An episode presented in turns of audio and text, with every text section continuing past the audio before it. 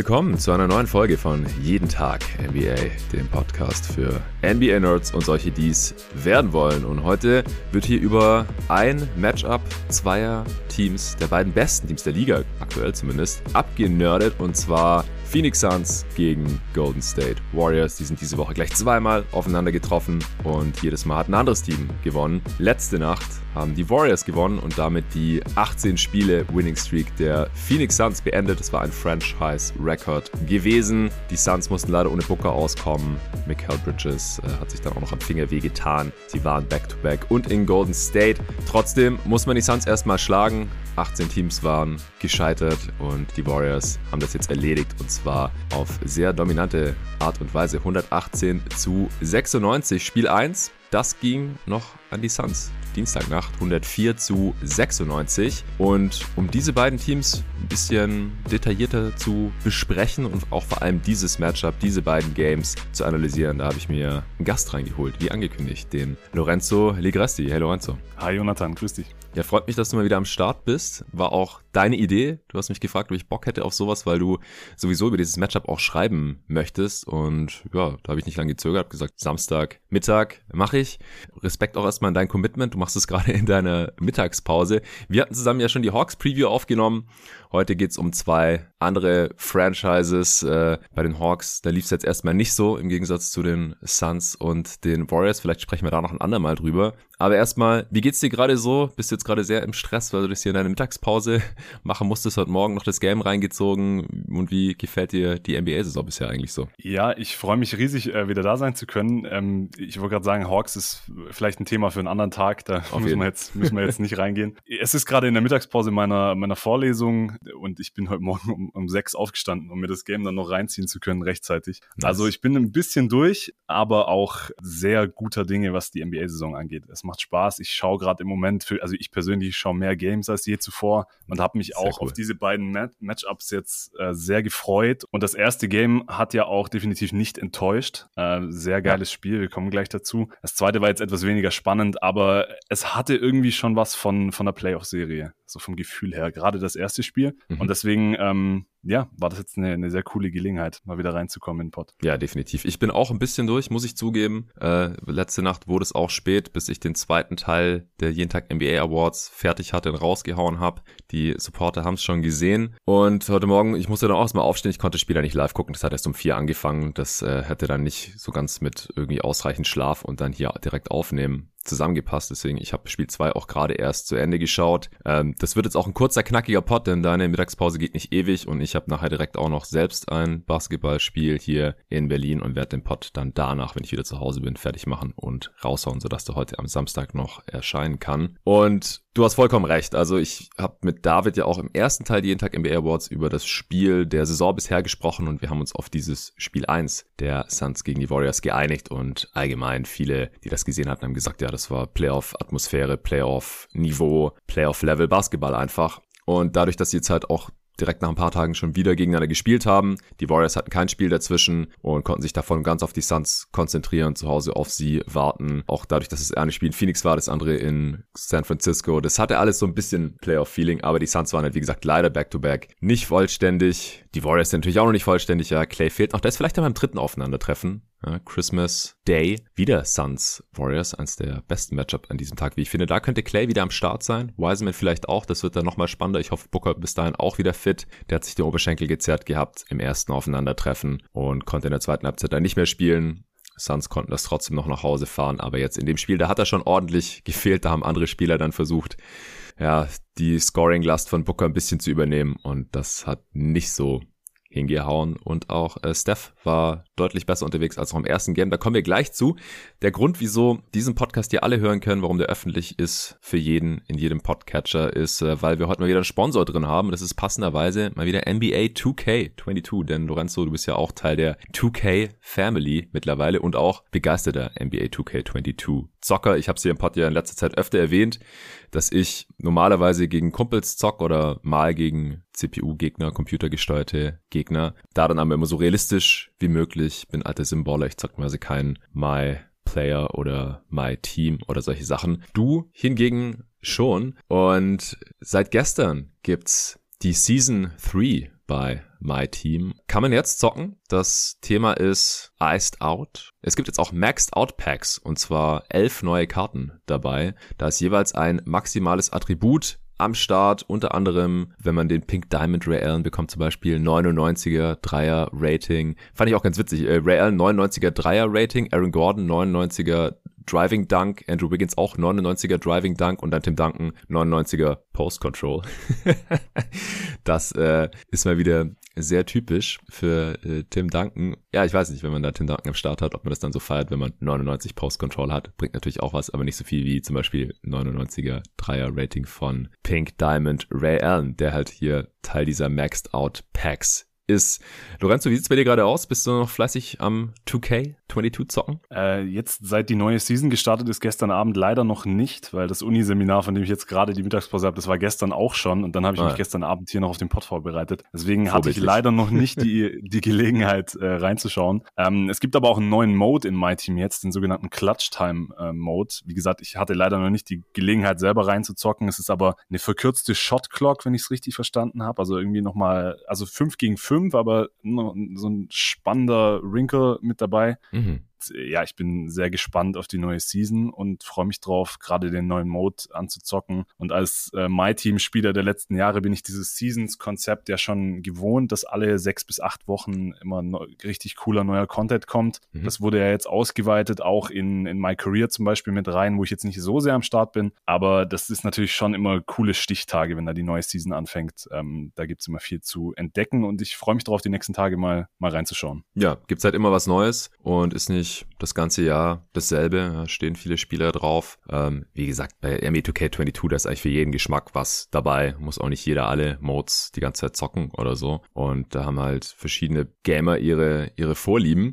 Aber dieses Seasons-Konzept, das kommt anscheinend sehr, sehr gut an. Und deswegen hier halt auch der Hinweis, dass jetzt Season 3 angefangen hat bei NBA 2K22. Ich kann das gerne nur empfehlen. Wenn ihr auch Bock drauf habt, dann holt's euch gerne. Äh, letzte Woche gab's das zum halben Preis. Ich denke, da haben auch noch mal einige zugeschlagen wegen hier Black Friday, Cyber Monday und so weiter. Gibt's auf jeden Fall auch immer wieder Angebote. Also vor allem zum halben Preis oder sogar noch günstiger ist schon ein richtiges Schnäppchen. NBA 2K22 ist auf jeden Fall richtig richtig gut und auch nochmal deutlich besser als NBA 2K21, zumindest meiner eigenen Spielerfahrung nach. Auf den 99er Dreier Ray Allen hätte ich übrigens richtig Bock in meinem Team, aber ich, ich befürchte, den kann ich mir nicht leisten, weil Ray Allen hat äh, in my Team auch traditionell immer einen sehr, sehr geilen Release. Mhm. Der wird teuer sein im Auctionhaus. Ich glaube, den, der ist für mich dann nicht erschwinglich, aber schauen wir mal.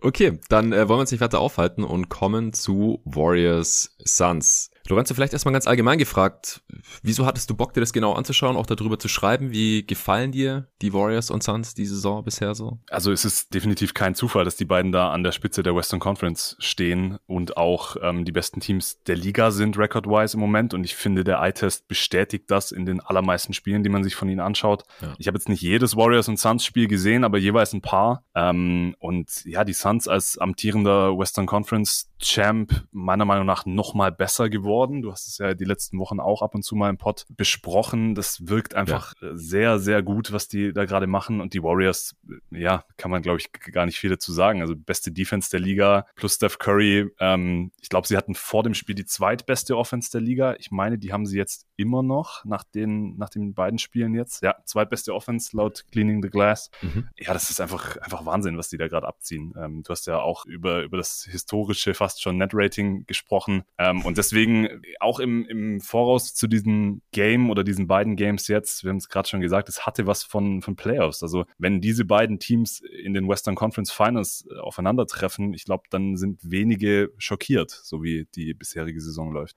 Ja, genau. Es ist halt auch gerade so ein bisschen die Frage, welche anderen Teams sollten denen jetzt gefährlich werden. Ah, die Playoffs sind noch eine Weile hin. Ich fände es natürlich geil, wenn diese beiden Teams aufeinandertreffen. Und nicht nur, weil ich Suns-Fan bin und die Suns da auch organisiert sehen würde, sondern einfach nur, weil es wahrscheinlich geiler Basketball ist. Also auch zwei sehr geile Coaches, zwei tiefe Teams und einfach auch innerhalb dieses Matchups dann die individuellen Spieler-Matchups. Das äh, stelle ich mir schon sehr, sehr spannend vor. Aber äh, es wird ja dann, wie gesagt, auch nochmal, oder könnte nochmal ein ganz anderes Team sein, wenn Clay Thompson zurück ist. Ja, nachdem die Warriors jetzt die Winning Streak der Suns äh, beenden konnten, äh, haben sie sich mit einer Niederlage weniger auf Platz eins im Westen und auch mit dem besten äh, Record der Liga natürlich festgesetzt. 19 und 3, die Suns mit 19 und 4. Die Warriors waren auch äh, vor letzter Nacht zu Hause ungeschlagen und die Suns hatten nur einmal auswärts verloren. Und ja, das war jetzt eben die zweite Niederlage.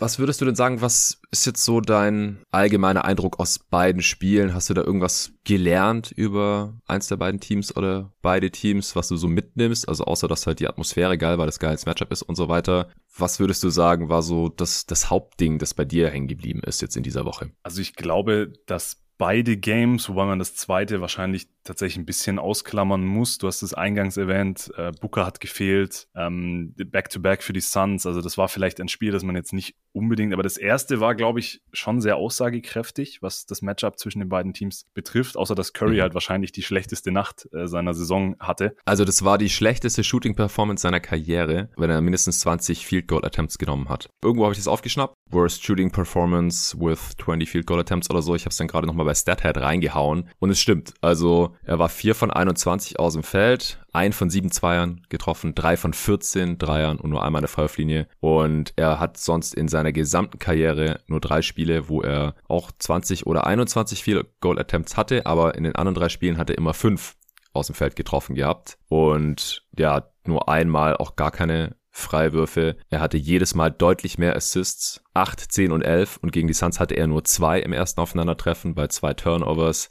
Also das war halt durch und durch eins der schlechtesten Spiele von Steph Curry in seiner gesamten Karriere. Das ist schon unglaublich. Also andere, bei anderen Spielern, da sieht man das halt öfter, relativ miese Wurfquoten, äh, nicht an der Linie, wenig Assists und so. Aber bei Curry ist es wirklich was ganz, ganz Besonderes und gerade halt in der Form, in der er sich gerade befindet. Das war schon außer, gewöhnlich. Und es kam ja auch nicht von ungefähr. Ich habe das, äh, das Game am Mittwochmorgen dann Real Life angeschaut mit meiner Freundin zusammen und die ist der so ungefähr der größte Steph Curry-Fan, den man sich vorstellen kann. Und sie mm. ist, sie war am Verzweifeln neben mir und ich war, ich war einfach nur ungläubig, wie du es gerade sagst. Also von, von Curry kennt man sowas einfach nicht. Und ich glaube, man muss schon ganz klar sagen, es lag zum Teil daran, dass er einfach seine Würfe nicht gemacht hat. Also es waren alles schwierige Würfe. Wir kommen sicherlich gleich noch etwas genauer zu der Suns Defense, die überragend war in dem Spiel. Aber selbst bei so überragender Defense normalerweise drückt halt Curry trotzdem in den, den einen oder anderen rein. Also ich glaube, ja. man, man muss der vor der Suns Defense definitiv den, den Hut ziehen. Aber man muss einfach auch sagen, sie hatten ein bisschen Glück, dass, dass Curry nicht der normale Curry war an diesem Abend. Ja, sind immer zwei Faktoren. Also gerade bei so skilled uh, Offensive Playern wie Steph Curry das nun mal ist, ja, da kommt es einfach sehr oft vor, dass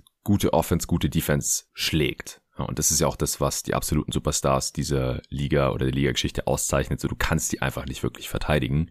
Aber und vor allem in der Regular Season haben die meisten Teams halt nicht die Zeit oder die Ressourcen, ähm, bei 82 Regular Season Spielen immer den perfekten Gameplan, defensiven Gameplan auch gegen Curry zur Hand zu haben. Oder sie haben auch einfach nicht das Personal. Ja, also da da muss dann schon einiges zusammenkommen. Der Gameplan muss da sein, es muss gut gecoacht sein, es muss sehr sehr gutes defensives Personal im Team sein wenn man Steph Curry annähernd irgendwie stoppen will oder ihm das Leben schwer machen möchte. Das haben die Suns halt mit Bridges als On-Ball-Defender und Aiton, der dann auch mal rauswitchen kann und auch die ganzen anderen Spieler, die sehr gut geswitcht haben im ersten Spiel, sodass Curry halt so gut wie keine Freiräume bekommen hat, die halt gegen andere Teams sehr oft kommt. Aber klar, wenn dann halt noch dazu kommt, dass er nicht den besten Tag hat und ein, zwei, drei Würfe nicht reinfallen, die an anderen Tagen halt einfach droppen, dann kommt halt eine der schlechtesten Statlines seiner Karriere dabei heraus. Also es ist nie nur eine Sache, wenn ein Spieler einen schlechten Tag hat. Das hängt immer vom Spieler selbst ab, aber natürlich auch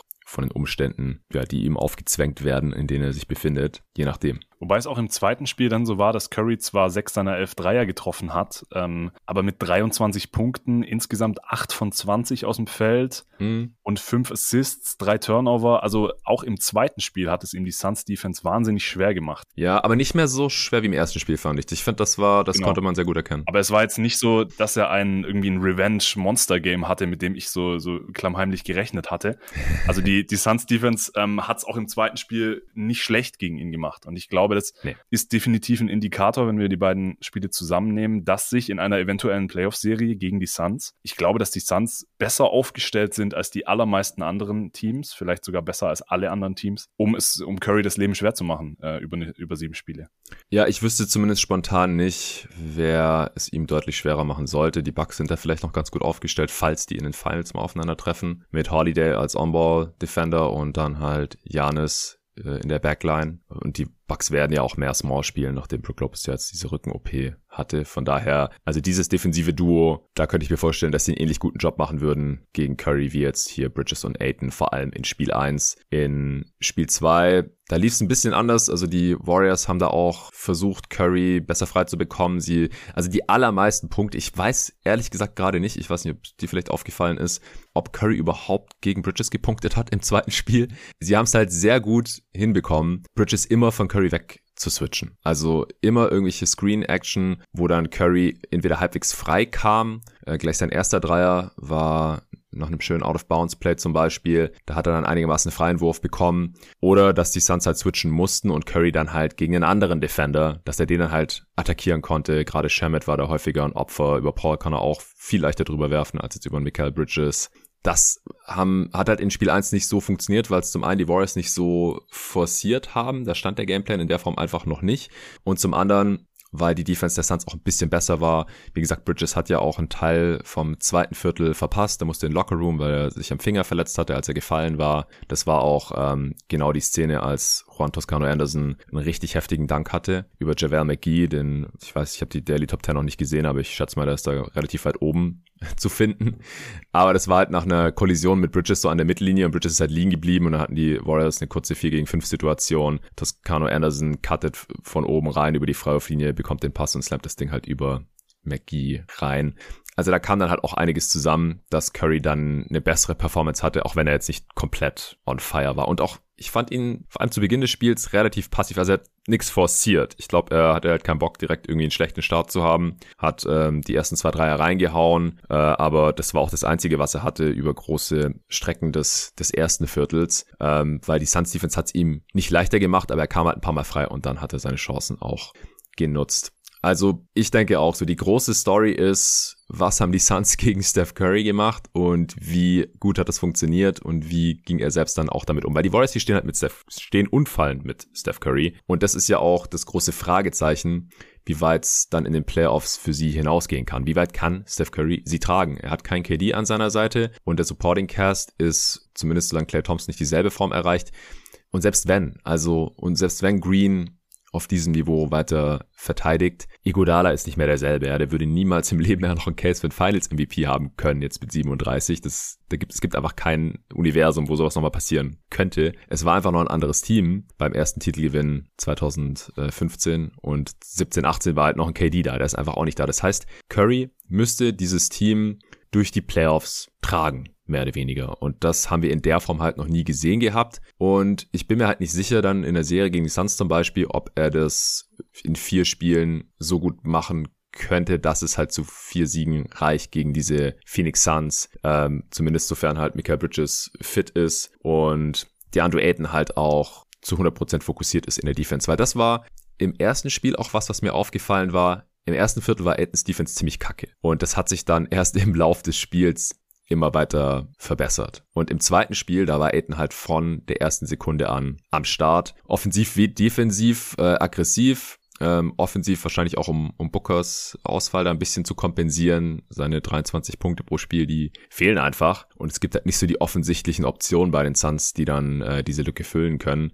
Also, wie gesagt, zum einen Curry, ganz großer Faktor und die Defense gegen ihn durch Bridges, aber dann halt auch vor allem Aiton, der ganz wichtig ist im Pick-and-Roll-Scheme der Suns defensiv und halt auch um den Smallball der Warriors zu bestrafen. Hast du noch was zu Curry, was du loswerden wolltest? Und ansonsten kannst du gerne mm. was zu Aiton sagen, wenn dir da noch was aufgefallen ja, ist. Ja, also zu Aiton, ähm, du hattest ihn ja auch, also zuletzt in eurem Power-Ranking und auch in dieser, in dieser League Pass-Recap, die du gemacht hast, hast du äh, Aiton mal wieder, muss man sagen, kritisiert und ähm, zu Recht.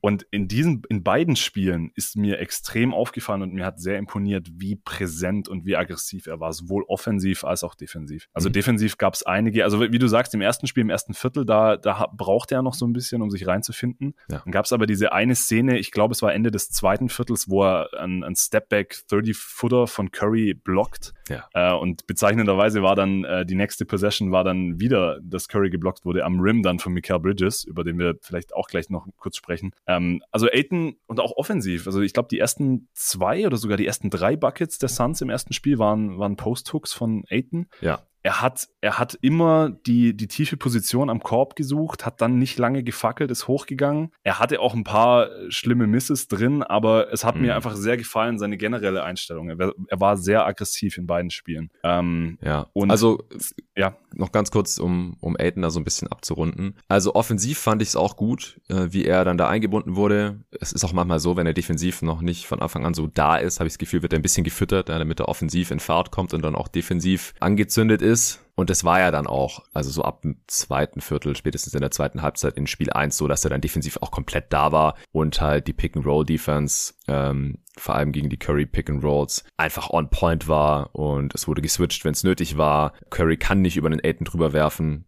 So ist sein Wurf einfach nicht gemacht. Er hat einen zu niedrigen Release, ist dann auch zu klein. Ähm, ich bin trotzdem überrascht, wenn jemand Currys Wurf blockt. Das passiert nicht alle Tage, aber in dem Spiel ist es dann halt auch dazu gekommen.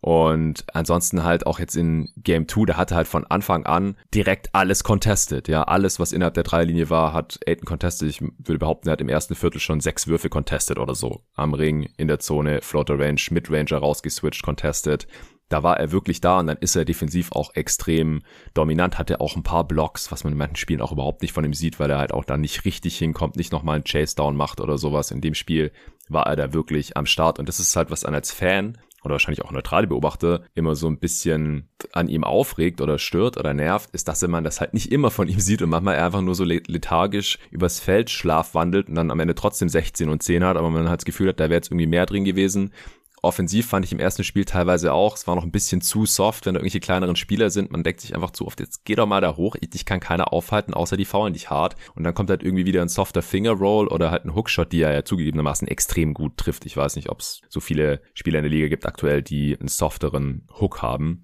Oder seine Turnaround Jumper, ja, die, die können mal reinfallen, mal nicht. Aber wenn das halt alles so einigermaßen zusammenläuft und im zweiten Spiel fand ich halt auch, dass er sehr viel aggressiv in der Zone versucht hat zu finishen, dann halt auch immer und immer wieder an der Freiwurflinie stand. Also unterm Strich war Aiton wirklich krass in den beiden Spielen, aber halt auch nicht immer und durchgehend konstant. Das ist halt so ein bisschen die Story und auch der Unterschied zwischen dem Playoff Aiton und dem, den wir halt die letzten Jahre schon oft in der Regular Season gesehen haben. Ich wollte noch kurz was zum, zum Supporting Cast der Warriors sagen, weil ich glaube, in der Hinsicht bin ich ein bisschen optimistischer als du. Ich finde, man, man muss es den Warriors, und zum einen lag das natürlich an der Defense, die in beiden Spielen wieder überragend war. Im ersten nicht ganz so sehr wie im zweiten, aber die, also allein das, obwohl Curry eine so schlechte Nacht hatte ähm, und obwohl dann vor allem auch in der Crunch-Time überhaupt nichts mehr gelaufen ist offensiv, waren die Warriors halt noch sehr lange im Spiel und Jordan mhm. Poole mit, mit 28 Punkten, der im ersten Viertel kom komplett am Rad gedreht hat. Ich glaube, es ja. war das beste Viertel seiner Karriere. Mhm. Otto Porter hatte 16 Punkte und im zweiten Spiel waren es dann sogar Gary Payton und, und Juan Toscano Anderson. Und ich bin skeptisch, was Clay betrifft, beziehungsweise was Clay in Topform zeitnah betrifft. Aber ich glaube, wenn du da jetzt noch einen Clay Thompson reinschmeißt, ähm, dann können sie solche Nächte von, von Curry tatsächlich auffangen. Und das ist ihnen ja tatsächlich im ersten Spiel fast gelungen, zumindest in dem Sinne, dass sie, dass sie nah dran waren. Bis, also sie haben dann zwischen, also als noch 3,42 auf der Uhr waren und Curry den, den technischen Freiwurf getroffen hat, nachdem Monty Williams auf den, auf den Court gestürmt ist, ja. äh, und dann 43 Sekunden auf der Uhr, da sind sie dann bei 92 Punkten stehen geblieben und die Suns sind davongezogen. Also sie haben in den letzten drei Minuten quasi gar nicht mehr scoren können. Also da hat es dann extrem gehakt. Aber bis dahin waren sie ja voll im Spiel. Und das lag, glaube ich, zum Teil auch an, an dem Supporting Cast. Das ist richtig. Also vor allem in der Regular Season funktioniert das auch sehr gut. Da sind sie tief genug und haben genug Talent im Kader, dass dann halt immer wieder irgendwelche Leute die Lücken, die halt ein Curry in jede gegnerische Defense reißt, nutzen können. Und irgendwer ist dann halt heiß und trifft seine Dreier. Du hast es gerade gerade schon gesagt, im ersten Spiel war es äh, Jordan Poole, der, glaube ich, vier von fünf oder so von Downtown angefangen hat. Am Ende bei sechs von zwölf stand, ja, zwölf Dreier hochjagen. Das muss man erstmal machen und davon die Hälfte treffen. Ähm, 28 Punkte, top. Aber perfektes Beispiel, die Suns haben ihn nicht anders oder besser verteidigt jetzt im zweiten Spiel, wie ich finde, und er hat halt nur 14 gemacht. Es war jetzt auch nicht nötig, dass er wieder 28 macht, aber bei solchen Spielern, da weißt du halt nie so genau, was bekommst du da jetzt. Es kann relativ stark fluktuieren. Ist in der Regular Season ja kein Problem, weil dann äh, gibt's halt noch einen äh, Gary Payton, wo ich noch im letzten Pod gesagt habe oder erwähnt habe, dass er die niedrigste Usage von allen Guards hat in der Liga und schon nimmt er neun Würfe gegen die Suns, äh, trifft sieben davon, drei von fünf von Downtown, 19 Punkte. Am Ende bei einer 21er Usage, 136er Offensivrating war auch klar. Oder Juan Toscano Anderson, der sieben von acht trifft, 17 Punkte, äh, der im ersten Spiel gar nichts gerissen hat. Das funktioniert, glaube ich, in der Regular Season gut genug. Aber in den Playoffs wenn dann gegen diese Dudes geschemt wird und deren Schwächen, die sie halt alle haben, keiner von denen ist ein Star. Ja, Pool ähm, ist auch ein Most Improved Player Kandidat, gab es noch als Anmerkung übrigens, wer den vermisst hat, hätte man definitiv erwähnen sollen. Aber so ist es halt manchmal bei der ersten Ausgabe der Jeden Tag NBA Awards in der Saison, da fällt halt manchmal noch irgendeiner hinten runter. Er ist jetzt gerade auch nicht mein Favorit, weil er, er spielt mehr und kann, konnte quasi seine Effizienzwerte halten, aber er hat sich dahingehend halt nicht verbessert im Gegensatz zu den anderen Kandidaten, die wir genannt hatten. Aber das ist ein anderes Thema. Was ich sagen will ist, in den Playoffs kann man halt nicht damit rechnen, dass jedes Spiel ein anderer funktioniert. Das läuft da halt normalerweise eher nicht so. Dann braucht man verlässliche, konstante äh, Co-Stars, zweite Option, offensive Entlastung und das würde ich mir halt am ehesten noch von einem Clay erwarten oder von einem Andrew Wiggins vielleicht, der im zweiten Spiel jetzt auch ganz gut unterwegs war. Im ersten war er angeschlagen, der hatte Rückenprobleme gehabt, darf man ja auch nicht verschweigen. Ähm, was auch ein Grund war, wieso im ersten Spiel, ähm, ja wohl, das lag auch daran, dass er Booker verteidigt hat. Im zweiten Spiel hat Wiggins auf jeden Fall Chris Paul verteidigt, ähm, was auch besser funktioniert, als wenn Draymond Green Chris Paul übernehmen muss. Aber das äh, liegt daran, dass Wiggins im ersten Spiel Booker genommen hat und im zweiten Spiel der ja nicht mehr da war. Und dann gab es dieses Problem nicht mehr. Also ja, wie gesagt, das zweite Spiel auf vielen Ebenen nicht so super repräsentativ ähm, für dieses Matchup oder als Preview für die Playoffs zu verstehen. Aber ich bin da nach wie vor skeptisch, ist äh, eigentlich mein Punkt, ob in den Playoffs das halt dann, also ein, zwei Mal ja, aber ein Team muss halt immer viermal gewinnen, um eine Runde weiterzukommen und vier Serien gewinnen, um die Championship zu gewinnen. Da bin ich halt wirklich gespannt, inwiefern da wirklich konstante Entlastung kommen kann. Weil darum geht's halt, die, die Konstanz halt. Also dass es mal passieren kann, das haben wir gesehen und das würde ich in der Regular Season auch weiterhin erwarten. Aber Playoffs sind halt nochmal eine andere Geschichte. Das stimmt, absolut. Ich wollte tatsächlich tatsächlich die, die defensive Rolle von Draymond, äh, du hast es gerade angerissen, wollte ich noch ansprechen, weil ich das sehr bezeichnend fand. Äh, im, mhm. Im ersten Spiel musste er Chris Paul übernehmen oder hat zumindest Chris Paul übernommen, äh, Point of Attack oft. Ja. Gegen Ende haben sie es dann auch wieder rumgeswitcht, nachdem dann Booker eben raus war und Wiggins ja. Paul übernehmen konnte. Und gerade im zweiten Spiel hat dann aber Draymond bewiesen, wie unfassbar wertvoll er ist, wenn er eben nicht äh, als Point of Attack äh, Defender raus muss, sondern mhm. äh, so um die Zone herum sein Unwesen treibt. Er hatte im zweiten Spiel sechs Steals, drei Blocks, ja. neun Defensiv-Rebounds. Das war einfach eine, ja, Defensive Player of the Year Draymond Green Performance. ähm, und da fehlt wahrscheinlich tatsächlich den Warriors noch der zweite Perimeter Defender, der es mhm. ihnen erlaubt, gegen gerade die Suns, die mit Booker und äh, Chris Paul einfach zwei starke Creator aus dem Pick and Roll haben, der es ihnen erlauben würde, Draymond auch in solchen Matchups hinten zu halten. Und das war eine Schwäche, die, glaube ich, äh, die Suns zum einen aufgedeckt haben und zum anderen muss man auch sagen, dass wenn Draymond eben nicht der, der Big-Verteidiger war, sondern Bielica oder Looney, äh, dann war es halt Barbecue Chicken für, für DeAndre Ayton. Also das ist noch eine andere ja. Schwäche, die aufgedeckt wurde, die man in Richtung Playoffs auf jeden Fall noch adressieren muss, weil ich auch nicht denke, und ich glaube, da sind wir uns auch einig, dass da Wiseman, äh, wenn er denn zurückkommt, da so wahnsinnig weiterhilft. Also nee. das sind die zwei Schwachstellen, die ich finde, die die Suns im ersten Spiel sehr gut aufdecken konnten bei den Warriors. Ja, definitiv. Also ersteres kann ich mir halt vorstellen, dass Clay es sein kann. Ich meine, sie haben mit Gary Payton noch einen sehr geilen Perimeter Defender drin, aber der hatte halt, wie gesagt, in Spiel 2 ungefähr sein bestes Offensivspiel der Saison oder vielleicht seiner Karriere, weiß ich jetzt gerade nicht. Aber der startet ja nicht. Ähm, der wird wahrscheinlich auch nicht so super viele Minuten in den Playoffs sehen, weil er dann offensiv wahrscheinlich einfach nicht tragbar sein wird. Und Pool ist defensiv da halt leider einfach zu schlecht und deswegen bin ich da auch gespannt, wie sie das noch dann lösen werden, wie sie da Clay integrieren werden. Das wird alles super spannend. Und ja, mit dem Post Defender, ja, das kann Draymond Green halt schon auch mal machen, aber Aiden ist dann halt einfach zu groß. Der hat einen Deep Seal, fängt den Ball hoch, tut ihn gar nicht jetzt wieder runter und legt ihn einfach soft rein über seinen Kopf und Draymonds ausgestreckte Arme. Er kann ja nichts machen, außer ihn eventuell faulen. Also das glaube ich auch, das könnte noch spannend werden. Halt auch eventuell gegen andere Teams, die gute Post-Scorer haben. Gibt es nicht mehr so viele in der Liga, aber ein paar existieren dann halt schon noch. Gerade auf dem Weg in die Western Conference Finals. Also wenn es dumm läuft, triffst du da halt auf Jokic, AD und dann Aiton und dann in den Finals ja. vielleicht noch Janis. Also ja. das wäre halt ein möglicher Playoff-Weg. Und ähm, als dann als dann Looney und Bielica wieder und wieder abgekocht wurden, sowohl in der Pick-and-Roll-Defense als auch von Aiton, äh, musste ich irgendwie dran denken, dass ein solcher Big Man doch in Indiana irgendwie auf dem Silbertablett liegt, oder? Mm. Also wir haben, ja. Äh, also man hat ja auch vor der Saison viel darüber gesprochen, was die Warriors mit ihren jungen Assets machen. Ich glaube, im Moment läuft es so gut, dass sie jetzt nicht äh, irgendeinen Panic-Move auspacken müssen. Ja. Aber so ein Miles Turner neben Green, das könnte ich mir schon extrem gut vorstellen. Ja, ich glaube auch, dass es ziemlich geil wäre. Ich weiß nicht, ob Turner jetzt in der Post-Defense so gut ist gegen die ganzen genannten potenziellen Matchups, aber halt besser als alles andere, was sie jetzt gerade im Kader haben. Beziehungsweise Green funktioniert halt auch am besten, wenn er roamen kann. Du hast es ja gerade schon schön beschrieben und halt nicht einen der besten Gegenspieler one-on-one -on -one verteidigen muss, sei es jetzt am Perimeter in Chris Paul oder dem, im Post der Andre Ayton, was auch mal wieder seine Vielseitigkeit ganz gut unterstreicht. Green hatte sowieso eine witzige Statline im zweiten Spiel jetzt, das gerade schon angerissen. Er hatte neun Punkte, neun Rebounds, neun Assists. Also genau eins zu wenig für ein Triple-Double jeweils. Äh, und halt die sechs Steals und drei Blocks bei nur zwei Fouls. Das äh, war mal wieder eine typische Draymond Green Statline. Äh, Curry im zweiten Spiel übrigens, du hast vorhin schon seine Quoten erwähnt, äh, 23 Punkte aus 21 Shooting Possessions, nicht so geil. Und das, obwohl er sechs von elf Dreiern getroffen hatte. Das ist ein Offensivrating von 111. Pool auch nur mit einem 92er Offensivrating im zweiten Spiel ich jetzt angesprochen, dass er da einfach nicht so der konstanteste ist und auf Seiten der Suns, da konnte halt niemand so wirklich Booker ersetzen oder seinen Ausfall. Man hatte halt noch nicht dieses Polster, was man im ersten Spiel schon rausgespielt hatte zu dem Zeitpunkt seiner Verletzung. Zur Halbzeit war man nur drei Punkte hinten, aber im zweiten, in der zweiten Halbzeit ist man da dann so ein bisschen unter die Räder gekommen, weil halt offensiv außer Aiden wirklich nicht viel ging. Der hatte 23 Punkte, Quote aus dem Feld auch nicht so geil, aber wenn er dann halt elfmal an der Linie ist, was man echt nicht oft sieht und neun davon trifft, dann kann man das alles sehr gut ausgleichen. Ja, Chris Paul ist halt auch einfach nicht mehr der Volume-Scorer, der vor zehn Jahren vielleicht mal noch zeitweise war, mit äh, zwölf Punkten, acht Assists. Und ansonsten haben nur noch Jay Crowder zweistellig gepunktet, elf hat er gemacht, aber auch nur ein von fünf von drei getroffen und Cam Johnson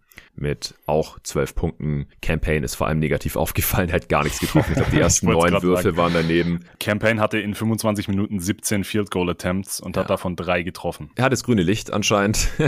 Shamet der Starter ist für Booker gerade, konnte auch dem Spiel überhaupt nicht seinen Stempel aufdrücken. Zwar alle drei Dreier getroffen, aber insgesamt auch viel zu blass. Defensiv ist eine Schwachstelle, die attackiert werden kann. Hast du jetzt noch irgendwas zu den Games? Deine Mittagspause ist gleich durch. Ich, ich muss langsam los. Ich wollte dich noch jo. ganz kurz dich als Suns-Fan fragen, was du davon hältst, wenn Jay Crowder gefühlt zu Beginn jeder Halbzeit nach sieben Sekunden einen Heatcheck-Dreier nimmt. Das war im ersten Spiel zu Beginn, das war die allererste Possession der Suns, wo ich mir dann schon dachte, oh, um Gottes Willen, aber er hat ja dann eigentlich ganz gut getroffen getroffen. Aber im zweiten Spiel war es dann wieder die andere Seite der Medaille. Da hat er dann gefühlt gar nichts mehr getroffen. Ich glaube, eins von fünf Dreiern war er ja, im genau. zweiten. Das kann, das frustriert wahrscheinlich schon als Fan, oder? Ja, das ist halt Jay Crowder. Das ist die Jay Crowder Experience. das muss man schon irgendwie einpreisen. Er ist offensiv super inkonstant und damit muss man halt leben. In einem Spiel trifft er gefühlt alles, im anderen nix. Und das, das war schon immer so. Das wird wahrscheinlich auch immer so bleiben. Das wird sich nicht mehr ändern. Da müssen halt andere Spieler konstanter sein. Ansonsten, nee, wie gesagt, ich, ich freue mich sehr auf den Christmas Day. Es wird spannend, wenn die beiden wieder aufeinandertreffen. Yes. Und äh, ich glaube, gegen eine Playoff-Serie wäre auch absolut nichts einzuwenden aus neutraler und auch aus Suns oder Warriors Sicht. Ich glaube, das wäre einfach ziemlich geil. Diese beiden Teams, diese beiden Coaches, äh, diese beiden Defenses über sieben Spiele gegeneinander zu sehen. Da habe ich jetzt umso mehr Bock drauf nach diesen beiden Games. Definitiv, das nehme ich als Schlusswort. Vielen Dank dir, dass du dir heute die Zeit genommen hast, Lorenzo. Vielen Dank an NBA 2K fürs Sponsor in dieser Folge und allen natürlich danke fürs Zuhören. Ich wünsche euch noch ein schönes Wochenende. Ach, und in der nächsten Folge gibt's, oder in den nächsten beiden Folgen gibt's Answering Machine mit Nico, allerdings nur für die guten Menschen, die schon auf steadyhq.com slash jeden Tag NBA diesen Podcast supporten. Bis dahin.